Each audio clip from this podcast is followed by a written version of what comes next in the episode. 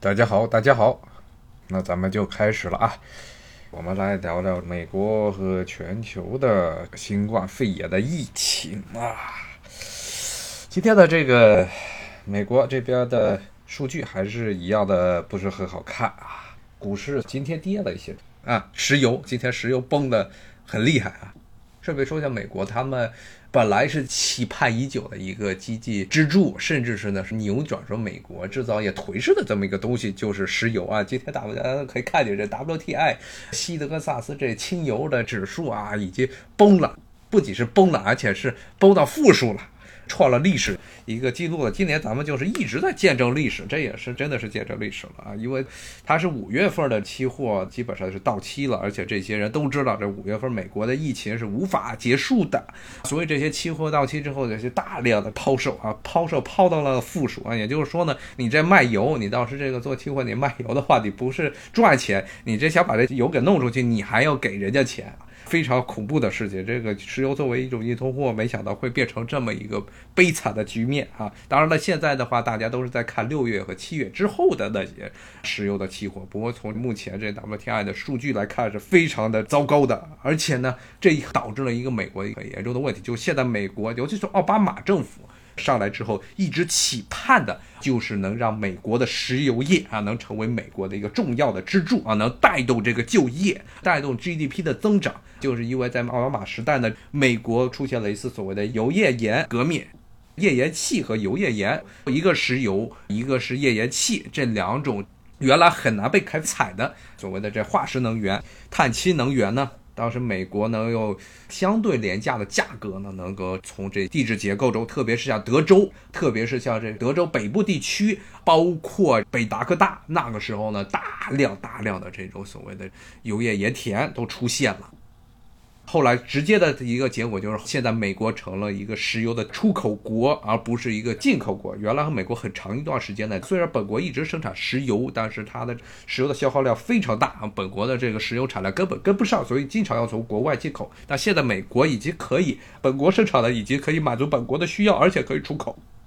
但是呢，这些石油呢，一个很大的问题啊，就是它的开采成本。还是比中东啊，特别是沙特那个地方的石油开采成本要贵一些啊。沙特真的是那个地方什么都不生啊，鸟不生蛋啊，全是沙漠啊，它就是产石油啊。那真的是字面意义上的，就是你扎一个洞下去啊，啪，油就崩上来了啊，特别简单。油页岩就是你要往里面打水。你要往那个地质结构中，它是一层一层的那个页岩，页岩之中加的石油，一般的情况下很难开采。你要往里面打水，把那个油给挤出来，是这么一种开采技术啊。但是它的开采成本比沙特要高啊，所以呢，世界的油价必须要维持到一个一定的数字之上，这些油页岩的生产商才能够不会折本它它能够继续的维持下去自己的经营，而且很重要很重要一点就是美国的这油页岩的这些生产商呢，一般都是中小企业，这也就是跟美国的产业结构是有很大关系。因为大的石油企业，比如说像美孚这种，他们是不做油页岩的，这是很典型的这么一个企业管理的理念。当你这个企业做大之后，你就是不愿意做新技术开发，特别是有可能与自己现有的产业有冲突的这些。技术他不愿意做，因为做了之后可能导致你现在的集团内部啊，既得利益者就是做传统这石油开采业的一些部门要出事儿，那些经理呀，还有领下雇的那些人啊，都说你要是开采油页岩，我们这些人都活不下去了。其实美国所有大企业，不光是石油、汽车，包括很多的 IT 企业，都是一旦做大之后，技术开发的动力都已经不在了。这个话题其实以后可以大家多说一下，但是最后一个结论呢，就是绝大部分都是中小企业。中小企业本来在做这个油页岩和这页岩气都是中小企业，这些企业一个很大的问题就是他们本来就是资金就不多啊，资金流、现金流是本来就是非常紧巴巴的，因为是小企业啊，没有办法形成规模产业，然后呢，经常会这没办法摊平前期的固定投入，所以呢，一旦出现这个油价暴跌啊，他们有可能就要死亡啊。很有可能就死亡，所以现在美国政府他好像这前一段时间的什么纾困基金很多都是砸到这石油产业上了，就希望他们中小企业不要死，哎，一死的话，那带动的像北达哥他那个地方就是啥都没有，一望无垠的大草原啊，没有任何东西，就是有这些油页岩。但是呢，由于前几年油页岩产业呢非常兴旺发达，它成了美国 GDP 增长还有收入增长最快的一个地区，包括就业率也非常高。但是都是小企业在那儿做，但一旦这次油价都跌得这么惨，那地方肯定就要玩完了。所以美国砸了这么多钱，但是目前看这个情况还是不乐观，不是不乐观，而且是非常非常糟糕。如果整个油页岩产业一旦是彻底的垮了啊，那么呢，美国之后的很多地区，什么德州北部啊、北达科大啊，还有南科大北部以及蒙大拿的东部地区，都要出事儿。这些都是特别穷的地方啊。所以呢，咱们现在是一直是在见证历史啊，真的不知道这个石油这东西啊，在这次新冠肺炎导致了美国的石油业现在处于一个崩盘的阶段啊啊，所以呢，他这个美国现在奥巴马时代这寄予厚望、寄予非常大希望的这个所谓的经济引擎、新的经济区北达科达以及德州啊，甚至路易斯安那的一些地方呢。啊，现在的情况可能就不妙了啊！这是美国其实最新的这几年经济发展最好的一些地区呢，现在都有危险。疫情它的出现并不能够完全的带动整个经济的很多的指标，比如说股市这些指标不会马上出现问题。但是呢，因为这个情况严重的打击了美国，这是全球的经济它的真正的好多的情况啊。很多经济萧条的症状是慢慢出来的啊，就跟新冠肺炎这种新的 COVID 十九这种新病毒，它感染人体，首先它不会让你的身体马上彻底垮掉啊，但是慢慢的，呃，很多危险的这些症状就会体现出来。美国，而且现在很多地方已经街上到处都是人，包括我们弗吉尼亚。我今天下午我出去买了点水，哟，这街上还是人多呀。啊，今天下午全是出来遛弯的，我看，哎呦，而且前两天戴口罩的人还有几个，今天又没有多少戴口罩了哇，遛狗的，然后街上锻炼的，基本上没有戴口罩的，真的是把口罩当做了一种这仇敌啊，就永远不能够戴上口罩，觉得戴口罩是非常痛苦的事情。而且前两天这个我去七幺幺，这店员还戴个口罩，虽然这个鼻子露出来了，今天他连口罩都没有。美国，尤其我们这儿疫情还挺糟的呢，怎么他们就这么不怕呀？不怕就不怕吧，反正我是得 天天戴口罩，只要一出门啊。这个是美国现在的情况是疫情还在继续的往上升，但是呢，很多这些美国人心里已经耐不住了啊。像前两天的很多的情况，什么佛罗里达又是佛罗里达那地方，经常出现人头涌动的情况。看这个美国空军学院啊，美国空军学院是在丹佛的远郊区那个地方呢。他们好像毕业的时候，这又是一大堆的毕业的学生。他其实也不能叫普通的学生了，他们一般都是出来就直接就要当军官的人，毕业然后也不戴口罩，然后甩着帽子庆祝这个毕业，这这这是吓死人了啊！当然了，在全世界这些奇葩的国家中，可能最荒诞的就是瑞典了啊。瑞典现在它是根本不统计啊，但是它这个早就爆发疫情了，而且爆发的非常猛。但是呢，瑞典我一直它就首先是不报，不再公布轻症患者。而且呢，最近我看他们很吓人的是，他们的科学顾问，哎呦，这些欧洲国家好多这些科学顾问都不知道是在说什么话呢。说现在瑞典的情况啊，群体免疫有盼头了啊，说这要让大家全得上，以后就有盼头了啊。我觉得不光是瑞典了，这些好多欧洲国家，他的所谓的科学顾问，估计都是些拍马屁的。天天讲群体免疫，我之前跟大家讲过，这个群体免疫这个东西的逻辑一开始是指的是疫苗，根本不是说你得了这个病你群体免疫。你得了病的话，总是有风险的。到时候真的是得了病，那个撑不住变成重症，然后插呼吸机甚至就死亡了，那东西不是好玩的。而且呢，现在呢，我看了这两天的一些一些文章啊，一些论文，最近呢，包括他们在做这个免疫。不是免疫系统做这个疫苗开发的时候，其实现在最担心的一个话题就是这些疫苗能不能产生，呃，一是能不能产生有效的免疫，二呢是这疫苗会不会导致负面的影响。这也跟之前这跟原来的 SARS 非典它的疫苗一直迟迟无法开发出来的原因有很大的关系。就是它这种冠状病毒啊，你们新冠肺炎的这个 COVID 十九跟原来的 SARS 啊，它算是一个有一定的亲属关系，不是完全一样。它表面的叉叉那些蛋白质还是不太一样。但是呢，这两种是同类型的病毒，但是当时开发非典病毒的疫苗的时候，就出现了很严重的负面反应，就是他在这个猴子身上做实验的时候呢，猴子打了这个 SARS 的疫苗之后，不仅没好，而且更加恶化了啊，恶化的程度非常厉害。最后发现是可能是免疫系统，并没有。当你的身体中获得了抗体的时候啊，也就是这两天咱们看新闻中经常会看到的，这 immunoglobulin M 和 immunoglobulin G 这两种免疫因子，实际上是种蛋白质。出现这些蛋白质和糖的一个结合体，其实不是纯粹的蛋白质，它这两个东西是人体免疫系统的一部分啊，获得性免疫的一个关键，也是他们所谓的群体免疫这么一个理论的一个根本。就说是你身体中得了这种病之后，身体你就会产生这种抗体，这种抗体理想情况下啊，比较经典的情况，比如说是像什么猩红热、麻疹。这样的疾病，你得了它一次之后，身体中就会长期存在了这种抗体。那么下一次呢，你的身体里如果再感染上这病毒，这抗体啪叽就跑过去了，第一时间呢就把病毒给绑定了，让这病毒无法侵入到你的细胞内部啊。但是呢，现在一个很大的问题就是，他们用这种理论呢来去开发非典，当时这是零三年非典肺炎的疫苗的时候啊，猴子打进去这疫苗啊，猴子出现抗体了。啊，然后再让它去感染上这非典的时候呢，猴子不仅没有产生免疫力，而且呢，反而是肺炎，那非典肺炎是更加恶化了，而且很快猴子全死了，出现了很严重的过激反应啊，它那个炎症发的非常厉害，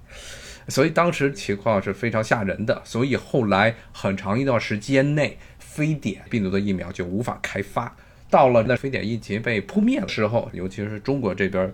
第一次的非常严格的执行了物理隔绝，让大家都待在家里戴口罩，不要出门上班。最后呢，成功的扑灭了非典。所以后来呢，全世界其他地方的研究所呢，都失去了研究经费，不再开发非典的疫苗了。这事情后来就过去了。但是呢，大家现在一直就后怕的是，如果再出现类似的冠状病毒，开发这个疫苗的时候，会不会出现同样的情况？啊，这现在就出来了。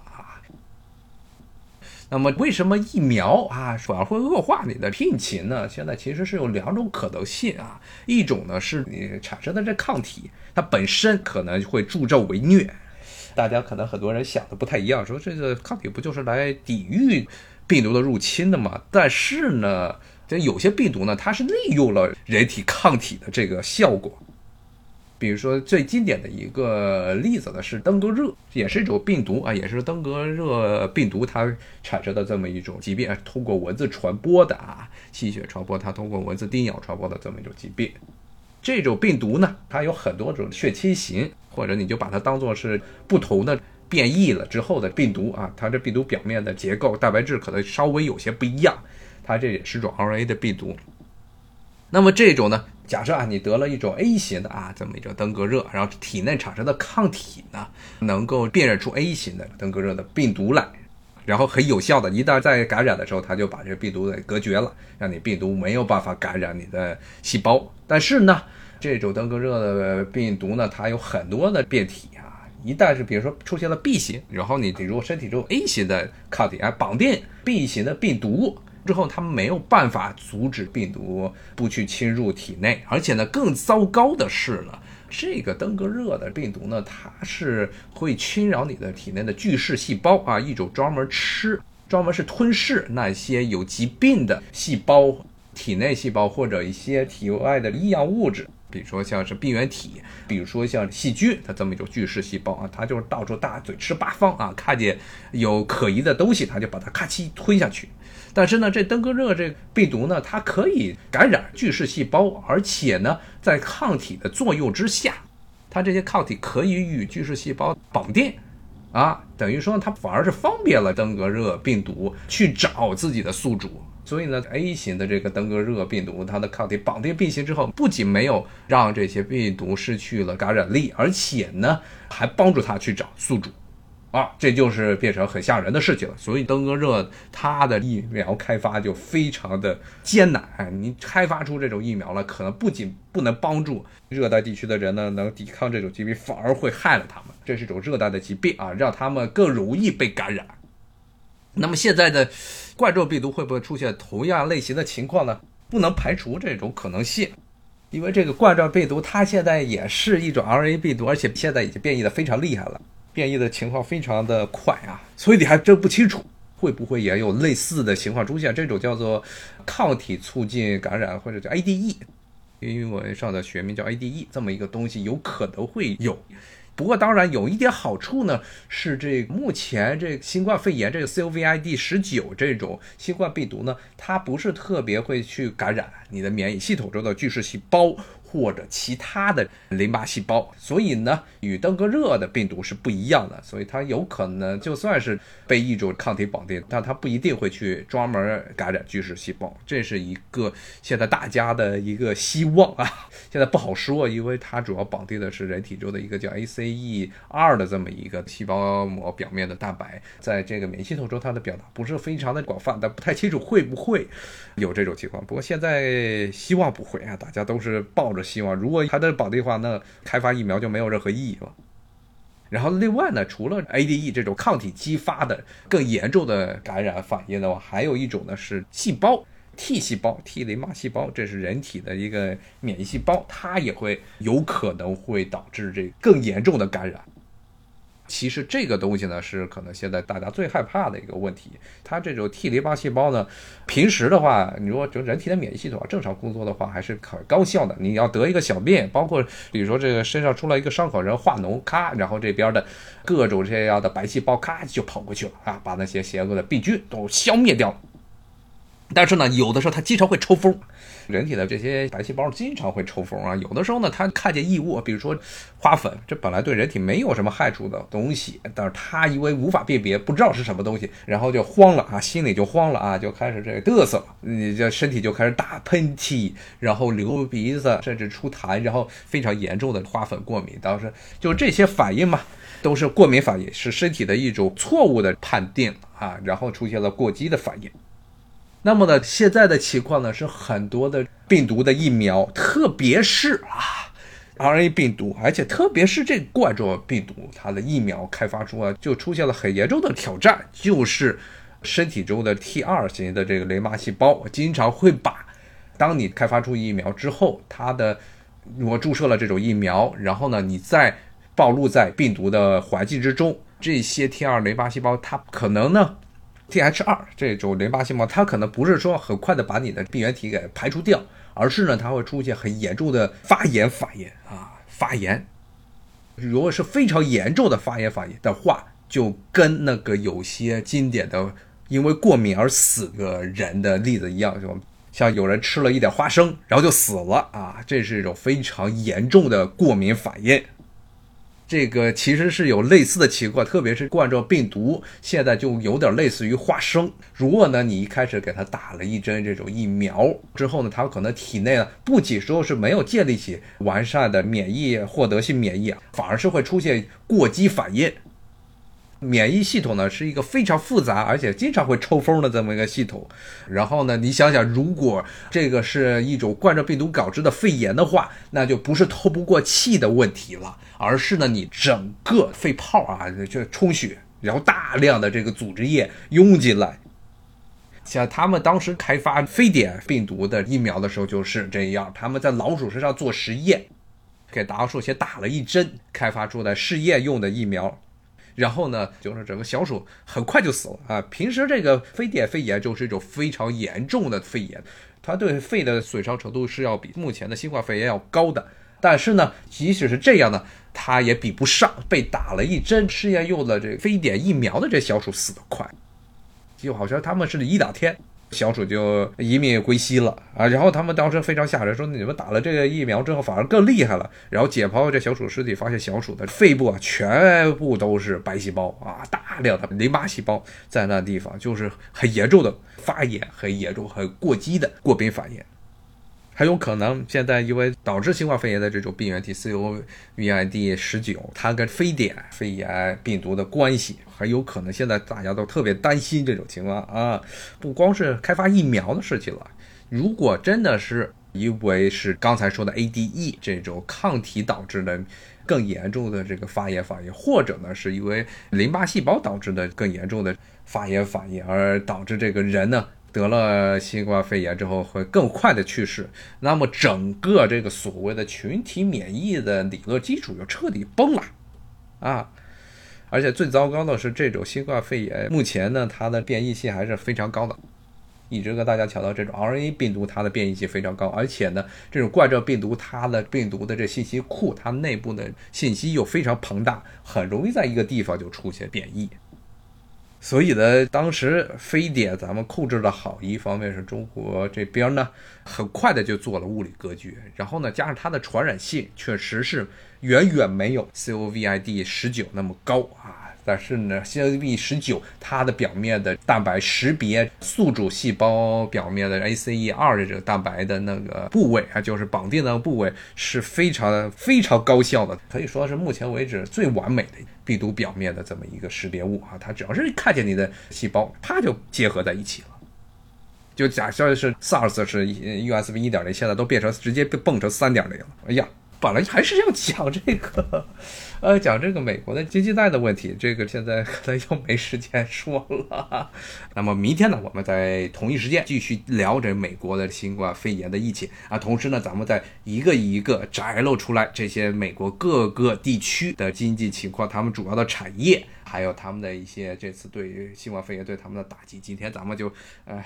跟着这石油的话题讲了讲北达科大，还有德州啊这些地区，包括科罗拉多可能还有一些啊。好，咱们明天同一时间呢啊再会九点钟，咱们不见不散。好，明天再见，拜拜。